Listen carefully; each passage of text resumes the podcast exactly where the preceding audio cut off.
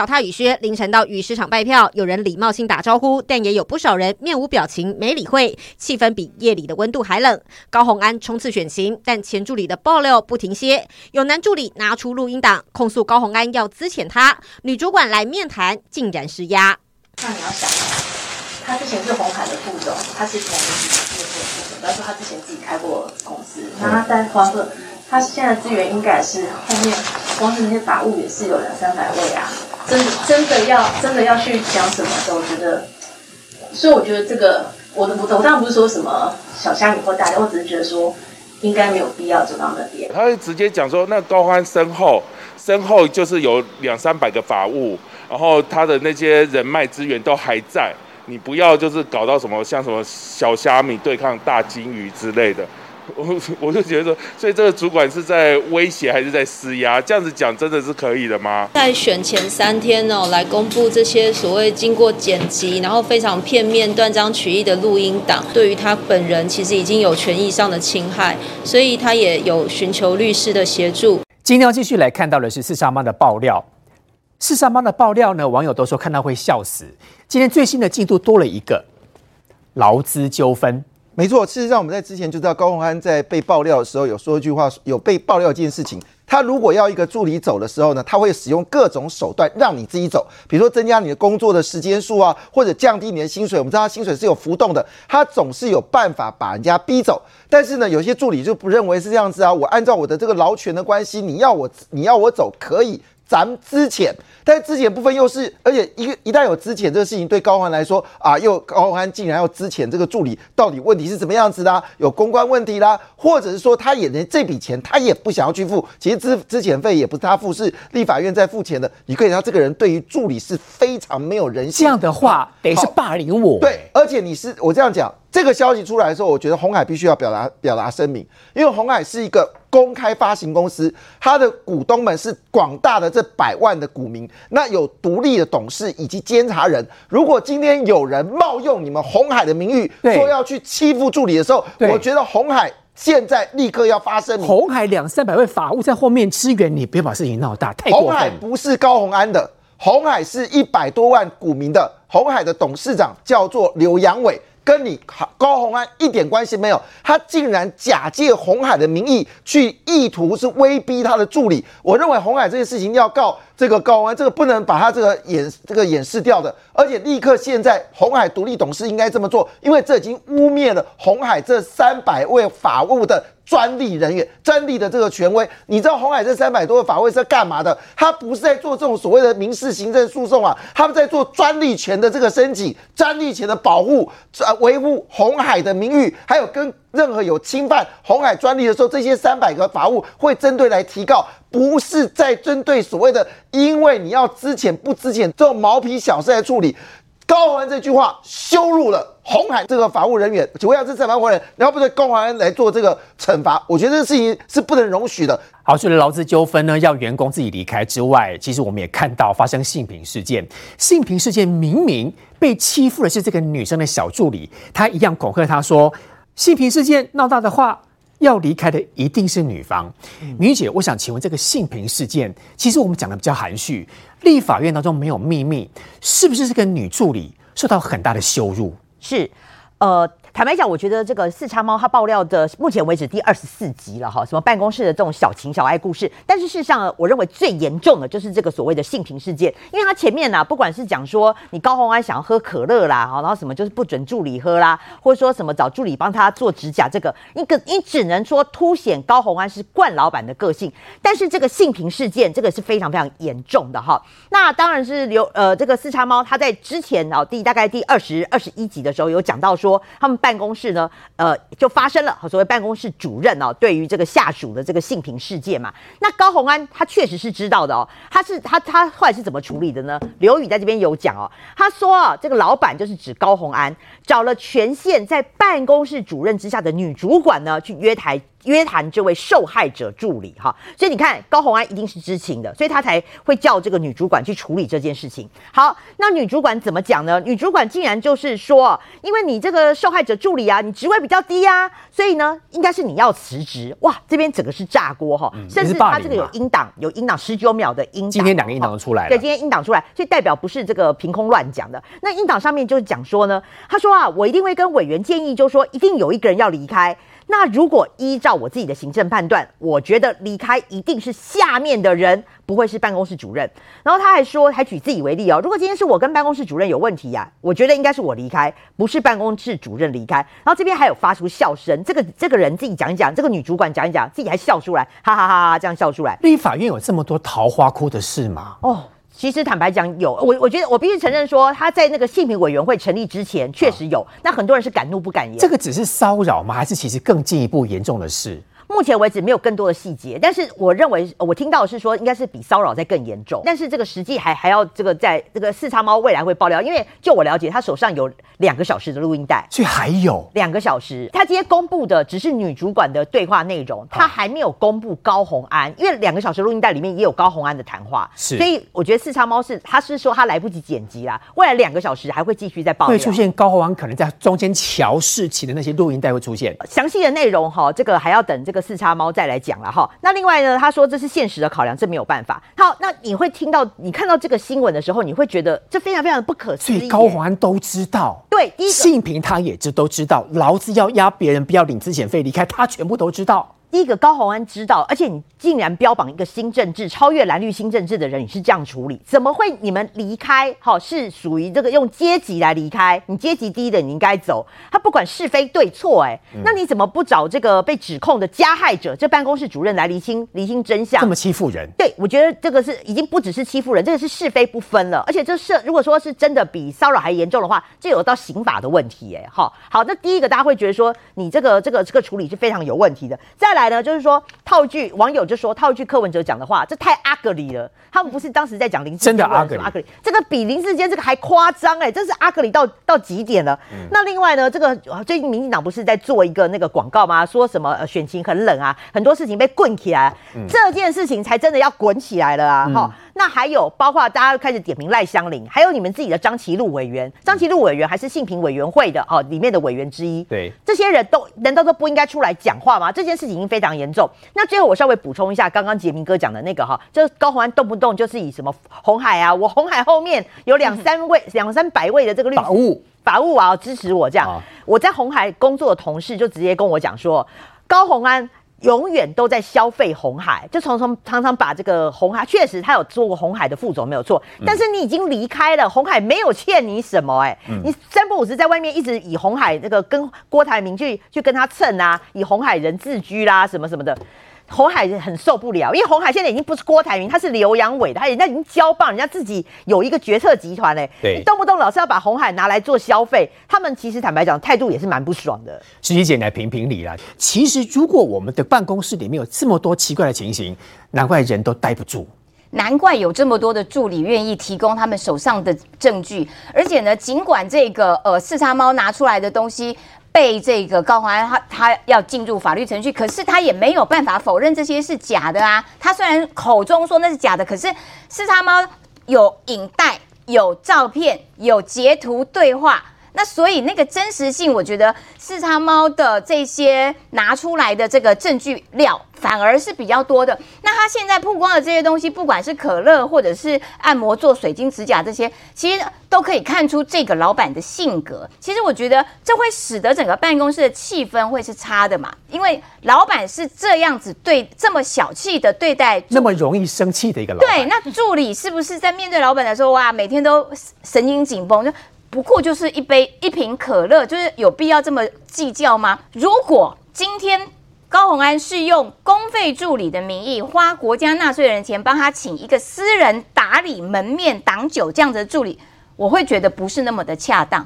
因为大家对于立法委员、国会助理的认知，是他必须要处理一些公公众事务、预算案啦、法案啊、人民陈情案啊这一类的，而不是。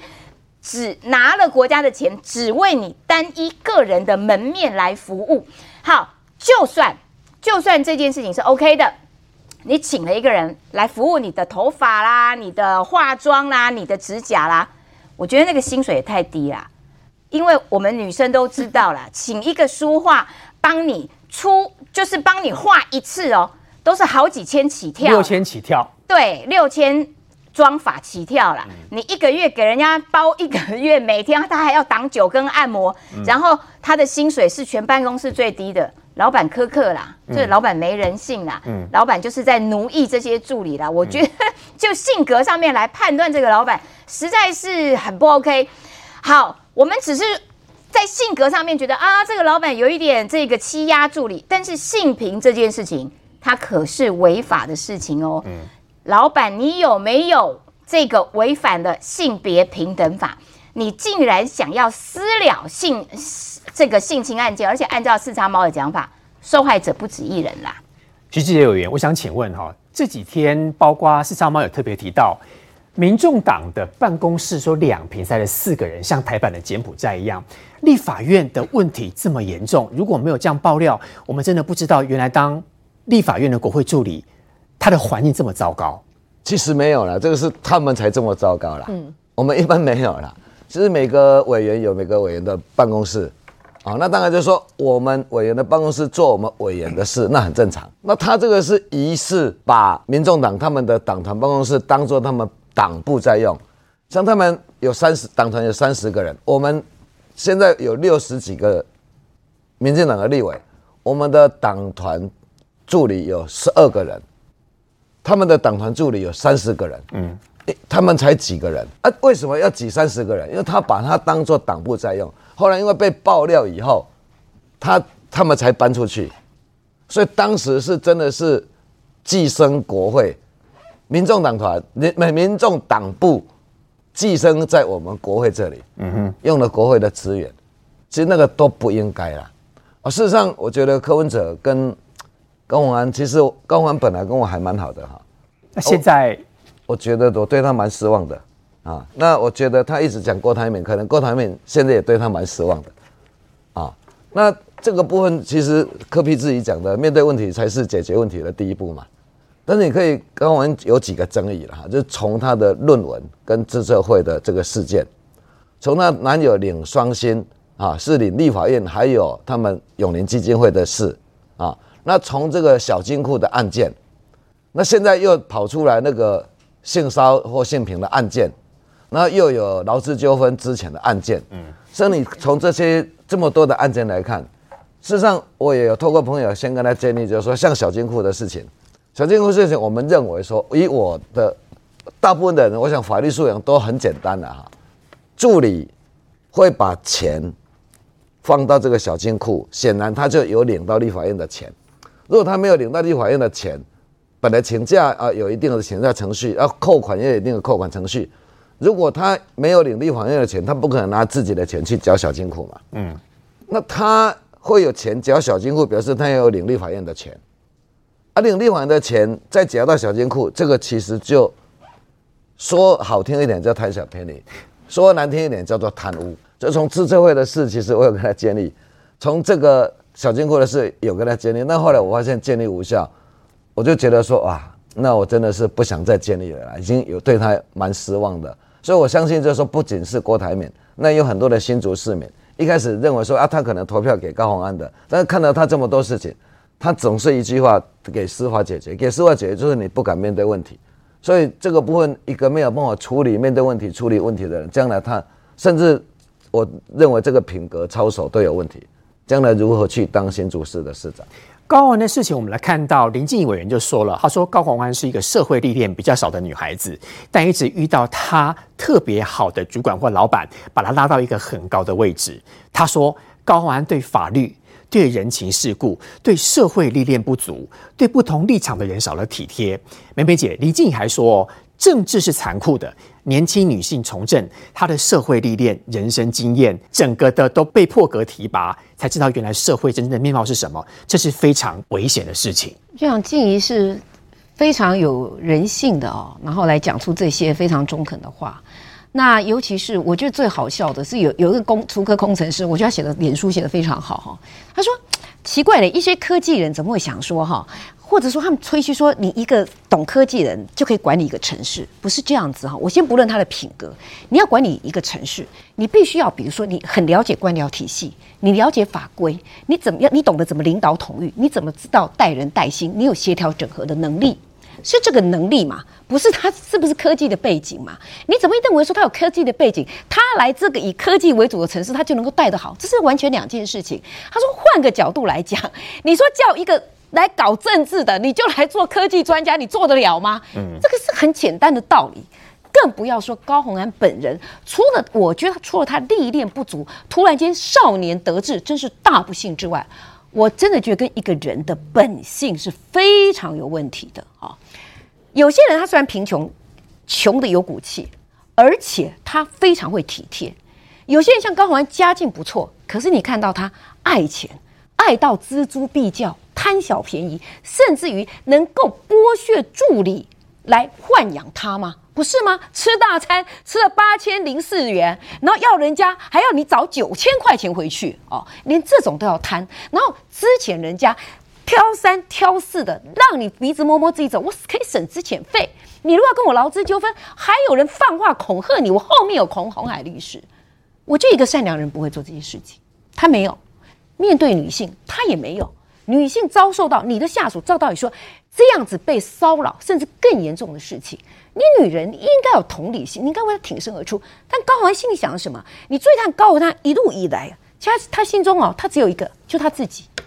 你们大家觉得他看高不看低，他热爱权势，所以压榨助理也是说，哎，包括他的女性主管就说，人家位置比你高，所以你。你被欺负，你职位低，你就鼻子摸摸。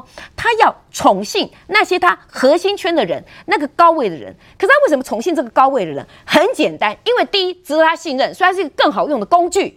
第二，如果这件事情闹出去的话，形成公关危机，尤其是如果是办公室的主任位置那么高，引起的注目就越大，还是伤害高红安他的假面形象。所以还是为了他自己，他为什么什么话都是讲郭台铭，什么话都是要这个这个提案要符合宣董的意思？呃，很简单，为什么？因为这两个人他们位高哦，然后钱多，沾了他们的话，天呐，飞上枝头当凤凰，还是为了他自己。所以这样子的高鸿安，我只问一点：高鸿安如果真的让他当选市长，他的老板是叫做郭台铭、薛明志，甚至柯文哲。还是他的老板叫做是这个新竹市民，那高鸿安的行为是这样，我可以告诉各位，高鸿安，我再说一次，他不是学霸，他不是真学霸，他是真鸭霸金二霸，他不是公主，他以为他是公主，他忘了他要选市长，或是他当立委，他的钱是来自于纳税人，他应该是公仆，但是他自己愿意当做金钱权势的仆人。但是他把弱小者是当做仆人来使，那新竹市民，你们要这样子的父母官吗？高鸿安的争议这么多，有没有可能在倒数这三天当中，仍然也有因此有影响的因素？不过来看到新店哈，其实不管是大竹竹合并，或者是大竹苗合并，大家都知道商机无限，是不是就是因为商机无限的关系？国民党自己本身就都已经分化了。我们来看到，在这次新竹市长选举当中，蓝营上演倒戈。国民党新竹市副议长于邦彦他已经气龄挺高喽。这一次担任国民党新竹市候选人林根仁的竞选总部的主委许修睿，审议多天之后，终于跟副议长合体上直播了。不过他说的话，不知道你相不相信哦。他说我没有啦，没有不支持林根人。对此，林根人解读是说，许秀瑞是说我恨铁不成钢啦，他会继续努力。为什么不直接讲说他一定会剑指，一定会赢高鸿安？这个时候，国民党的骨气跟国民党想打选战打到底、打到赢的魄力，完全让人看不到。哦，当然，林根人现在态度已经开始改变了。他因为于邦彦这一次跑去。高鸿安的场子直接替他造势，这个事情其实已经激怒了所有国民党正宗的蓝色议员。像于邦彦跟许旭瑞，他不是国民党正宗的议员，他其实是旁系，他是无党籍，为了取得议长跟副议长的位置才加入国民党。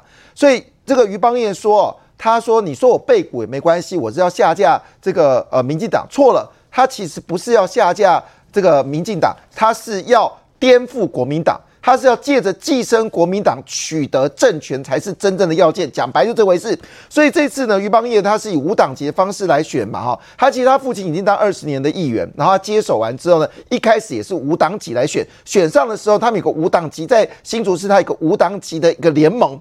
那为了要算票取得议长跟副议长，因此许修睿跟云邦彦呢就加入国民党取得议长跟副议长，这是一个非常精密的一个计划。这个计划是非常有趣的，就像是共产党寄生国民党，最后把国民党干掉，这意思是差不多的。因为呢，我们现在看朱立伦态度，居然知道这个于邦彦的事件的时候，他说一句话说：该党纪处理就党纪处理。但我请问一下。朱立伦，请问下党纪处理应该谁提出来的？是不是应该是由地方的党委书记来提的？地方党委书记，地方是许修睿，许修睿跟于邦彦挂一块，你觉得许修睿会提出这个于邦彦的这个党籍的问题吗？而且许修睿这句话说：“我最近不会再帮忙辅选了，我是议员，我要选去选举，要选我自己的选举，所以我应该没有被这个呃被违纪的问题吧？所以摆明这件事情啊，他们已经渗透成功了。”许明才就是前任的市长，他在今年的这个六月份，他就讲了一个密谋嘛。他说一句话，说我许明才至少有六万票，因为许明才儿子许登奇是加入民众党嘛，哈，已经就被股了嘛，哈，但也没有，他们也没有被股的问题，他们只有个人利益的问题，好，因为新竹是有庞大土地都根的问题，还有包括土地开发的问题。那当然，他们就以竹北做例子，哇，都市更新的时候，房价从二十七万涨到七十万，那这个。呃，那个官埔也是房价大涨，最高到九十万。那你知道，当官埔涨的话，东区、北区的房价也会上涨。都跟利润有多惊人？因为我可以确定啊，林根人跟都跟没有关系啦。好，他自己做环保，他不做都跟。但是这些人背后是什么？以谢文静而言，他以前是开赌场的，好，也是前任的议长。那更有趣的是，谢文静当时要选这个市长的时候，他是脱党参选嘛，他竟然跟这个杨文科吃饭，杨文科竟然没有跟当时的这个国民党正宗的。这个市长候选人吃饭，杨文科又透过这个薛明志跟高安合体，林维洲也跟这个高安合体，对，你不觉得这事情很有趣吗？而现在事实上呢，这个薛明志呢也爆出来，就是说他的儿子呢，这个宣杰可生计呢，其实有两笔土地的纠纷。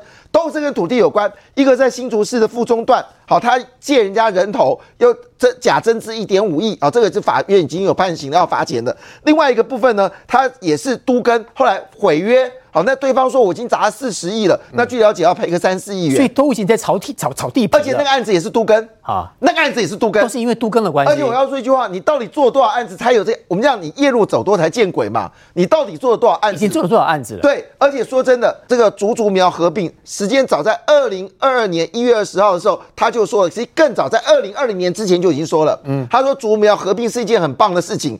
那你知道为什么竹苗很棒呢？因为看到竹北这样炒房价，看到关埔这样炒房价，哎，这个苗栗还是有空间。我举个简单的例子哦，像是在这个苗栗哦，你取得工业区哦，大概一平是七万块，但你要在湖口工业区，你要取得一平土地，现在已经四十万起跳了，差这么多。对，所以那边是一个庞大开发的计划，利润超高的，而且我们也没有诬赖你，你自己就提过一个叫新竹削节。宣杰生活里面提到三个计划，要把马街南门跟安生医院变成是一个医疗医疗的这个服务网。你自己要设一个百生医百货去园区，你自己要做健康乐活城。请问一下，这个目的是干嘛？是要套用到苗栗吗？那大家有个问一个问题：如果今天竹竹苗真的，因为现在这样子嘛，薛明志跟杨文科很熟嘛。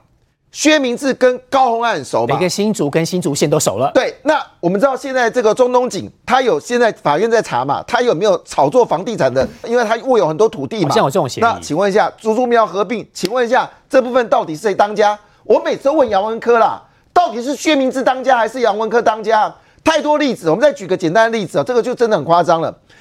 前阵子呢，新竹县跟彰化不晓得怎么，就是两年前的事，签了一纸合约。说二零的这个精密园区呢，要跟新竹来合作。我想说，哇，新竹这一炮打过了，到彰化、苗栗、台中到彰化。好，那这件事情我觉得是没有什么意思。就我发现上面附属的有一个人名字叫薛明志，那我们知道现在呢，在这个台大，就是因为竹北有个台大校园嘛，隔壁有一块 AI 智慧园区，做起来有真的是有智慧园区，包括合作来投资。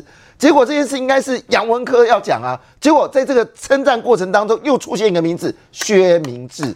那我就好奇啦，薛明志你跟高安关系是什么？现在有爆料啊，他这个薛明志还下指导棋，要高安做一些法这个法令上的一些修正，还问说这样薛董开不开心？你到底我我到底要问一下高安是不是傀儡？好，我讲重点，这一次哦，这个许修这个呃于邦彦呢是惹毛了郑郑蓝了，因为。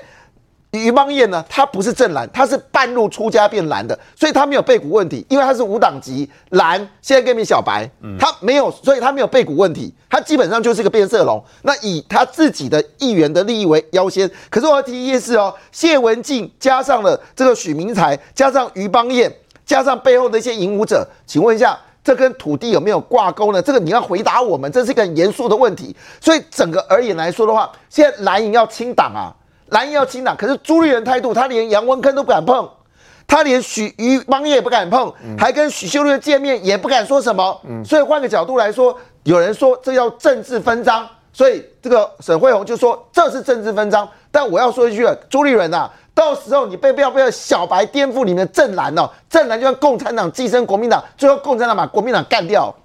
请问委员哦，除了政治分赃之外，是因为私底下的利益都瞧好了。现在民进党只要乖乖的看他们在玩，在那边互斗，到时候上的应该是民进党这里。新竹市民听你国民党说要支持谁，听你议长说要支持谁，就会支持谁嘛？坦白讲，依我们在地方选举的经验，议长跟副议长要去告诉市民说你要投给谁啊？没有几个人听他们的啦。议长跟副议长是议员选出来的嘛？那你说我不是你选区的，我我我听你的干嘛？反而是在地的议员拜托在地的选民，还比议长跟副议长拜托的更有效。因为这两个正副议长都要选议员啊。对啊，所以你看啊，他他都是有他自己的小选区嘛。我说的是整个选区，每一个选区有他自己的议员嘛。哦。那我每个选区，你看国民党议会、国民党团的议员站出来说要支持林根人。啊！你们两个议长跟副议长都不来，那你们议长跟副议长都跑去跟高鸿安那边暗通款曲，你说我们人民会听你的吗？所以我感觉伊迄吼其实是做一个面，就是讲因安那条件高安，我唔知啦。嗯。但是因出来讲要支持林林更人，其实无票，迄个碰风追鸡太无马啦，到尾嘛无啥票啦。啊啊！所以就说林更人，其实我觉得林更人真的是比较老实啊，也公实话。啊，就像啊，他不政治不应该这么多的权谋算计啊。但是当然，林根人是老实，那国民党又分裂，然后呢，沈惠宏又能力这么好，啊，你从以前他的建设来讲，你可以看到他现在交通他有几个很大的建设规划的很好啊。所以你新竹市民，科技人也好，读书人也好，知识人，你新竹人，其实我很很多新竹的朋友告诉我。这几年来，新竹的生活环境真的改变很大，对，进步很大啊！新竹进步这么多，林志坚当市长进步这么多，沈惠宏当副市长这么久，现在又他的各方面能力，你这三个比较起来，你是新竹人，你要选谁？在三天就要选举了哦，一直以来都说抗中保台，在这一次的选举当中不会发生效果。但事实上，你看到很多的留言，网络当中留言，你会发现到小粉红无所不在哦。这小粉红甚至用霸凌的方式来骚扰台湾任何不不同党派的候选人。不过来看到，这是一个非常夸张的事情。中国的渗透已经导致在台湾非常高阶的将领已经整个被渗透过去。明玉姐，就我们看到这个案例当中，才短短一个月拿中国一点点钱，却整个都倒戈到中国去。这已经不只是渗透了，这个以这个比渗透还要严重哎，买通。哈，对对对，好，那话说呢，哈，这一位这一位叫做这个呃向德恩的，他是陆军部训部的上校主任啦，哈，那吸收他的呢，哈，就是这个被退呃这个退休的军官叫做邵维强，这两个台湾人吧？对，这两位都是台湾的军官，一个是上校，然后一个一个是退休军官了，哈，好，那话说呢，这是怎么回事哦？的话话说这个向德向德恩呐，哈，他他这个之前就是结婚的时候呢，哦，然后他就请了这个老老长官，老因为他们在金门认识，都在金门服役啦。那他结婚的时候就请了这个老长官来参加喜宴，没想到没想到呢，这是他们接触的第一步，接触第一步，后来他知道说，哎，这个向德恩呐，他就是跟他老婆离婚了哈，那心情郁郁寡欢，他就借由安慰他，就开始的来接近他，然后进行这个吸收的工作。那他吸收呢，哈，一开始先安慰你，跟你谈心呐，后来才跟你讲说，哦，哎，起码我。后康哎哈，假如你愿意呢为对岸工作哈，这样你每个月我给你新台币四万块哎，哇，其实坦白讲这四万块也蛮诱人的，因为他还有退休俸什么，他不是退休俸，他还是现现役的人啊哈，一个月给你四万块的算算工作费，所以呢他竟然就答应了哈。那更夸张的是说呢，这整件事最严重的是说，他哦为了要取信对岸，还叫他哦穿着军装啊，穿着军装签一个承投降承诺书，好白纸黑字。穿承他这个投降承诺书写什么呢？他说：“本人向德恩在此宣誓哦，支持两岸和平统一。好，未来如果两岸发生战争的话，会在自己的工作岗位上。”尽力为祖国、为组织来效力，早日完成和平统一、神圣光荣的使命。这个照片、这个内容一定会被中国拿来做大外宣加大内宣。这一定是的，太夸张了吧？而且他穿着军装，然后这个和平、这个投降、投降承诺书，这两个都台湾人。对他拿了之后呢，哈，就是呃，他代号叫老张啦，哈。然后后来他拿了这个承诺书，就对岸请款。那给他请款之后呢，后来啊，这个检调才发现说，原来啊，这个所谓的这个呃来，这个来吸收的这个是邵维强哈，他每一个月哦，他不但前前后拿了一百八十六万的台币，还有两百，还有二十四万的美金哦，折合台币七百四十七万，总共这几年陆陆续续拿了对岸的工作费将近快一千万，一千万都来做这些吸收的工作。那这个所谓的哦，这个向德恩呐，他被吸收之后呢，代号叫老张，他的工作哈。不呃，还要跟这个上将他的长官哦来刺探所谓的你的这个军籍啦、资料背景跟个人喜好，这个人喜好很重要哎。大家还记得以前的那个共谍案呐？如果我知道你喜欢打麻将啦，我知道你喜欢美色啦，或是我可以投其所好，好，未来呢他就会讲，比如说你喜欢美色，他就会招待你去上酒店啦，好，刺探更多的军情。对，那如果知道你喜欢打麻将，可能就会多多少放水给你，就是类似这种慢慢的来接近你，然后来作为这个对战吸收的工具。那我觉得更特别是说他在吸收他他过程当中不。断的一直给他洗脑，好，就说呃我怎么呃要和平统一啦，然后还要获取习大大的认同啦，哈，所以我们要赶快赶快赶快哈去做这样子一些动作，然后就要获取习大大的一个认同。所以总而言之，这个已经不只是单单的渗透而已哦，这个已经是公然的。你想想看，我们的军官呢是保家卫国，而且现在两岸的情势这么的严峻，嗯。攻击这个绕台军舰在那边那边给谁来谁去，结果你竟然好，他穿着军服，然后大喇喇的去签这个投降承诺书，还白纸黑字拿来做这个照片，做做这个统战的一个工具。这个照片怎么流出来的？这当然后来是剪掉，剪掉搜索之后，当然有在他的床底下啦，就搜到这些证据嘛。然后这个后就侦呃进行侦讯之后，才慢慢的有一些这个细节。这个案子应该调查很久了。对，这个很严重，而且你看他呃往上向上吸收的都是那种所谓降级的人物哦。好，那目前为止了哈，现在这位向德恩呢是以这个贪污罪被起诉，求刑十二年。当然，我认为这个是一定要重判的啦哈。这个我们国家这么严峻，你这样子倒戈怎么可以？这个消息，明姐判断跟选举有什么关系吗？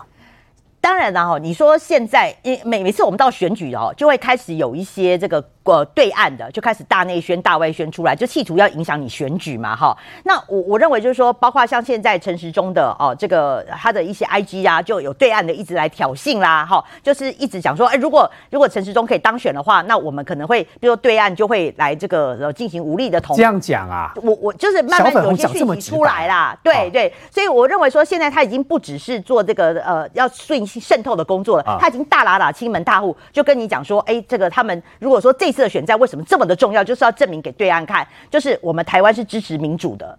石琪姐，照明玉姐这样讲的话，小粉呛瞎喽。如果你们敢选陈时中的话，他就要打台湾，变这样啊？对，其实是在这个选举的时候，中国的呃势力渗透的特别明显啦。就是说，平常其实台湾都一直一直有面对这样的状况，可是因为现在台湾要选举，所以他那个攻击。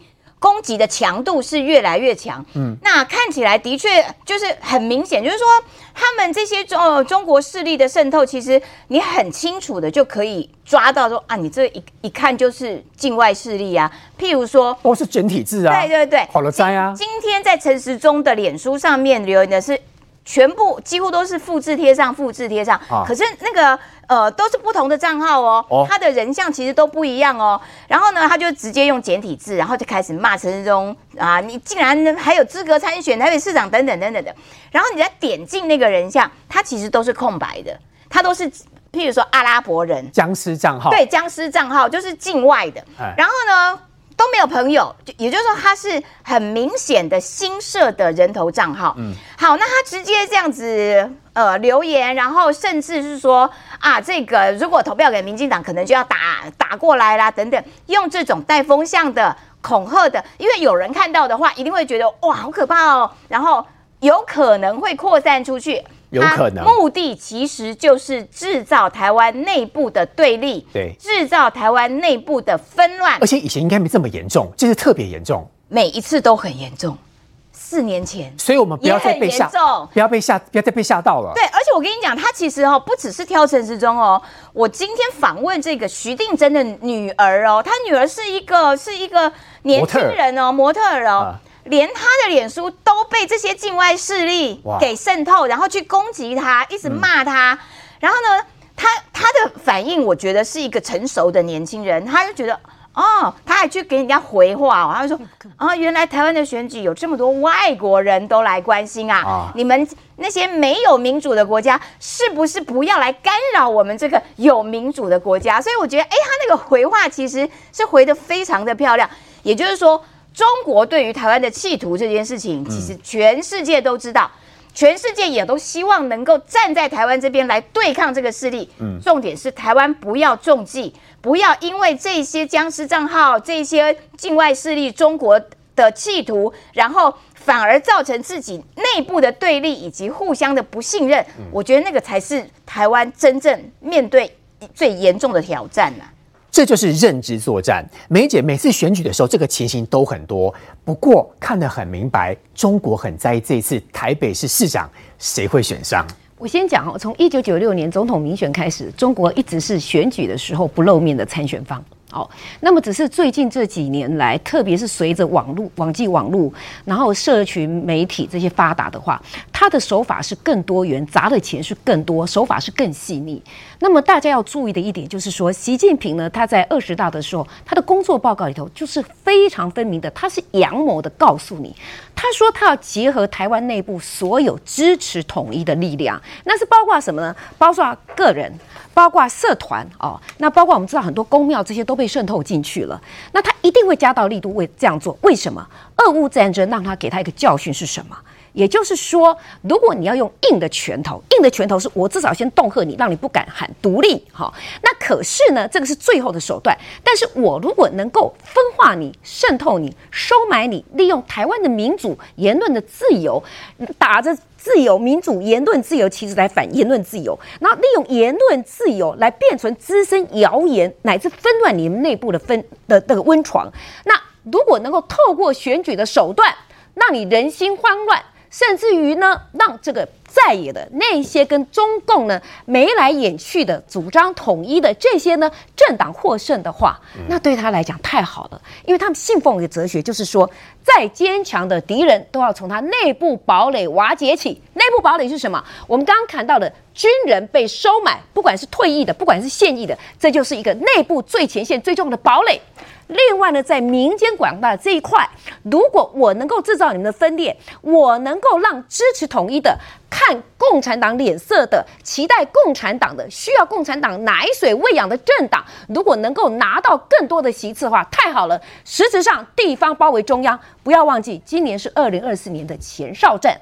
如果让国民党吼乃至于民众党这些占据要津的话，那对民进党来讲，二零二四相对吃力。第二点，它释放给国际一个很重要的讯息。国际讯息是什么？不要忘记，八月份裴洛西来的时候，中共是怎么样对待台湾的？全世界在为台湾人抱不平。如果台湾人的选举结果是国民党、民众党在地方大有斩获，不管说是县市长席次，不管说议员席次，那是跟全世界发了一个什么讯号？台湾人不在乎，对不对？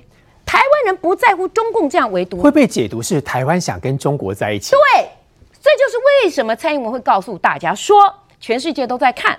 那么在野党一直说我们是打着抗中保台的旗帜在获取选举利益，不是？我可以告诉各位，全世界当然会这样解读，因为民主国家会认为说选举结果就是民意的展现。那如果他们拿到多席次的话，外国不会认为说啊，这个地方选举台湾人啊想说这个比较不会去重视意识形态，不会，大家会认为说，嗯，中共这样对待你，然后你台湾人还愿意给这些主张统一的、跟中共暧昧不清的来跟他们搞在一起，那我问你哦，你如果是美国，你如果是日本，你如果是欧盟。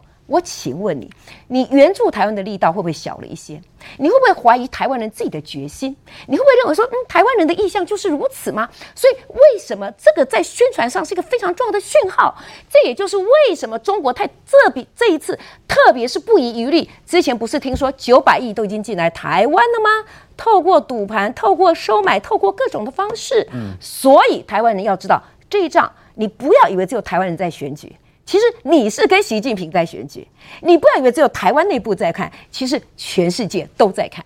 谢谢杰明哥，除了小粉红持续的增加之外，这个所谓台湾的两个将官级被中国给吸收，或者是给收买，在选举前三天出现这个事情，有没有选举操作的意涵？应该是司法上面进行到一个地步就要收网了，那这时间上正好是巧合在这个时间点，但这件事情让人家非常的震撼人心。我们现在很难想象是现役的人，然后穿着军服，然后签了一个就是投降承诺书，跟我们现在所有的人不要抽都签非投降同意书来看，这件事是非常的重要。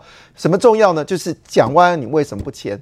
这是我是最在意的事情。你为什么不签所谓的不投降承诺书呢？国民党的、民众党的没有一个签，所以只有民进党签嘛？只有民进党的签，不管是县市长或议员。所以看得出来，其实这些人他们到底心向于谁？就像昨天我们最夸张就是黄国昌，黄国昌是以打抗中出名的，就柯文哲是以亲中出名的，就黄国昌可以站在柯文哲台说支持这个政党，你觉得这实在是已经超过我们想象？所以这些渗透的意识是不是让我们觉得啊有的很夸张？但我比较正面看这件事情，因为刚才呃司机也谈到嘛，就是于丽珍的女儿好被攻击了，陈时中也被攻击了。那你们觉得很巧的事情是，其实徐立真的声望是在往上爬哦。嗯，陈世忠在这次选举完之后不得了了，我其实所有人都很感动，都吓到了，十五万人自动上街头，而且中间并没有所谓的就是有议员带人过来，没有，都自动自发。对，所以这个对于民进党的这种所谓的结合力，绝对是超高的啊。结果没想到重要的超级星期天，蒋万安竟然只是去拜访民众，然后带着笑脸，并没有做所谓造势活动。我这样讲，这世界只要冷处理选战的，大概都很惨的啊。不能冷处理，对，绝对不能处理，因为选战你要激发人去投票的意愿。因为有些人并不是那么想他，他投也可以，他不投也可以，也是。但是他被撩起来的时候，他就会决定我们要投。所以新主哦，我跟你我刚才有讲过啊，那个他们的副议长真的犯大忌了。他会撩起那些正蓝的人说：“我绝对不要被他这种人给欺负。”所以一样，蒋万现在紧张，所以他今天广告在说他在这个周周五的时候要办这个大型造势活动。那这次陈世忠也非常的客气了，反正因为我们凯达旁边都被国民党给包围了，所以他们没关系，我们换个地方来做。我跟你说，这次的周五的造势活动，我认为陈世忠的造势活动会惊人的破表。谢谢委员。如果照照干照这个杰明哥所说的哈，选前之夜，民进党本来在凯道办的这个造势晚会挪到北平东路去，所以今年选前之夜的凯道是安静的，波浪哎。当然有很多不同的说法，但事实证明是民进党很聪明。其实我们本来申请凯道，这是我们第一方案，我们希望好好的办这个活动，就拿到啦。那当然，如果说万一有什么状况，我们有第二方案备案。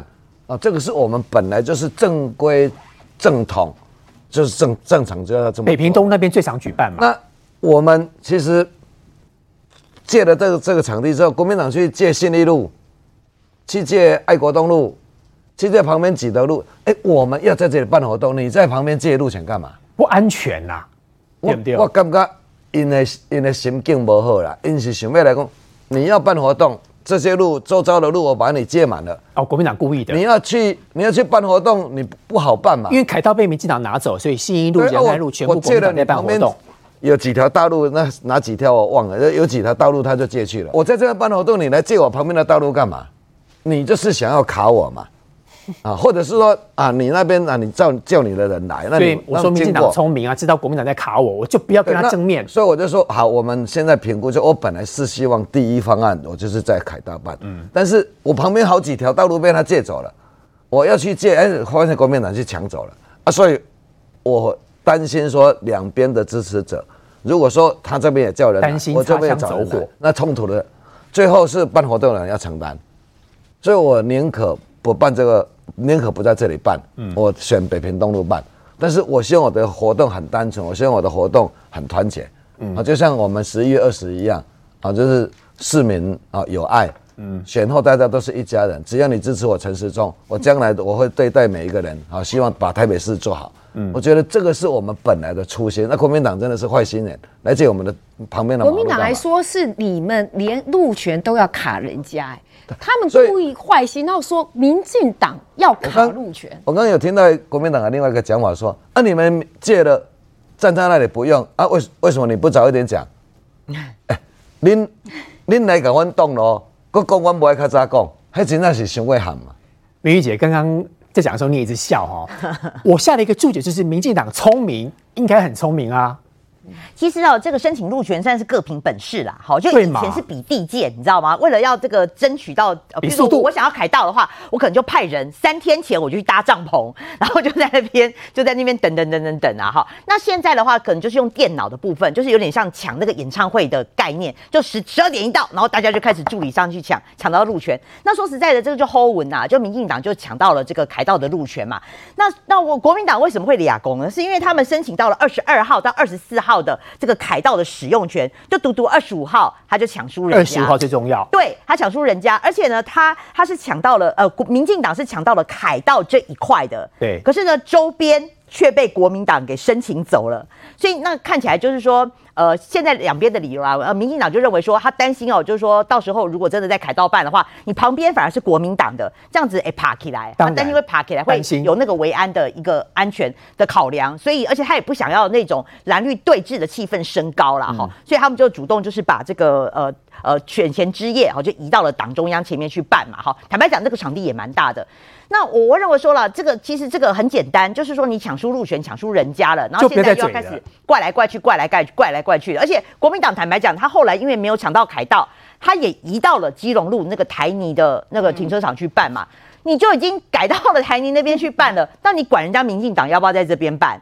对，人人家想要在哪里办也都可以啊，只要申请得到就好了。你自己本来就放弃啦，所以我我会觉得说，现在为了这种路权在吵的话，这个也是就是凸显选举的一个话题啦。反而倒我觉得蒋万安你应该要紧张的是，你的这个选前黄金周你都不办活动这件事情，我觉得对他倒是蛮伤的。这个我我来补充一下，我是也是听到跑国民党线的朋友说，呃，但我听到两个说法，一个是说他们很早以前就决定选前黄金周不办，那理由是因为第一，他们已有几场联合造势活动；啊第二，他们觉得太密太密集了，呃那选前之夜好好办一次就好了。那另外有一个朋友，媒体圈的跟我说，没有这个盘，他们本来就算过，他们故意要这样。那我在想，故意这样，也许他是希望就是说，如果看到绿营这边很澎湃，蓝营的会不会有危机感？那就倾巢而出，绿营这边人都出来了，所以蓝营要出来怎么办？选票要出来，弃保要发生，让选民自主弃保，看能不能，比如说把黄珊珊的票、一些蓝营的票赶想回来。这么多、哦，也许我在想是顺势借力使力来做，不然没有道理，就说选前这么重要来这样子哈。可是这显然是一个误判呐哈，我是觉得重大的战略失误。为什么？第一，你可以看得到哈。民进党在这一次哈，尤其十五万人，那天呐，那个出来那个动力要多强？他是非常的成功。那么接下来，而且那个过程是令人感动的，因为那个气氛，因为这次选举非常多负面选举，可是这一次是标榜一个爱，对不对？为爱而走，好，要爱台北这个城，要一个正面的价值，温暖包容。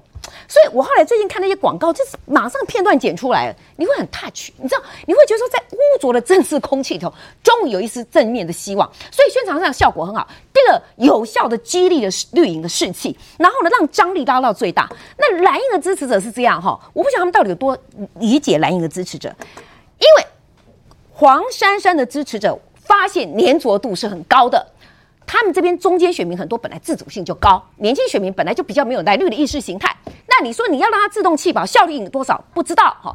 第二，你养鸡是够呢？哎，那蓝营有时候常常是这样哈。你看蓝营的那些候选人或者那些政治人物，哦，闹亚变的时候大家都来就团结嘞，然后输兵的时候大家都鸟兽散了。新竹不就这样子吗？那选民呢？选民他没有办法受到鼓舞的时候，他真的就会有那种紧张感吗？还是干嘛你们在那冲想，反正气就散了呢？所以。蒋万安这一次，我相信他选前之夜是大紧张嘛，就是因为这紧张，所以我微垂微啦，能够酸一下绿营，能够损一下绿营，能够攻你们二把，能够攻绿营是妖魔鬼怪，增加那种厌恶感，对他来说，讨厌也是一个增加选举动力。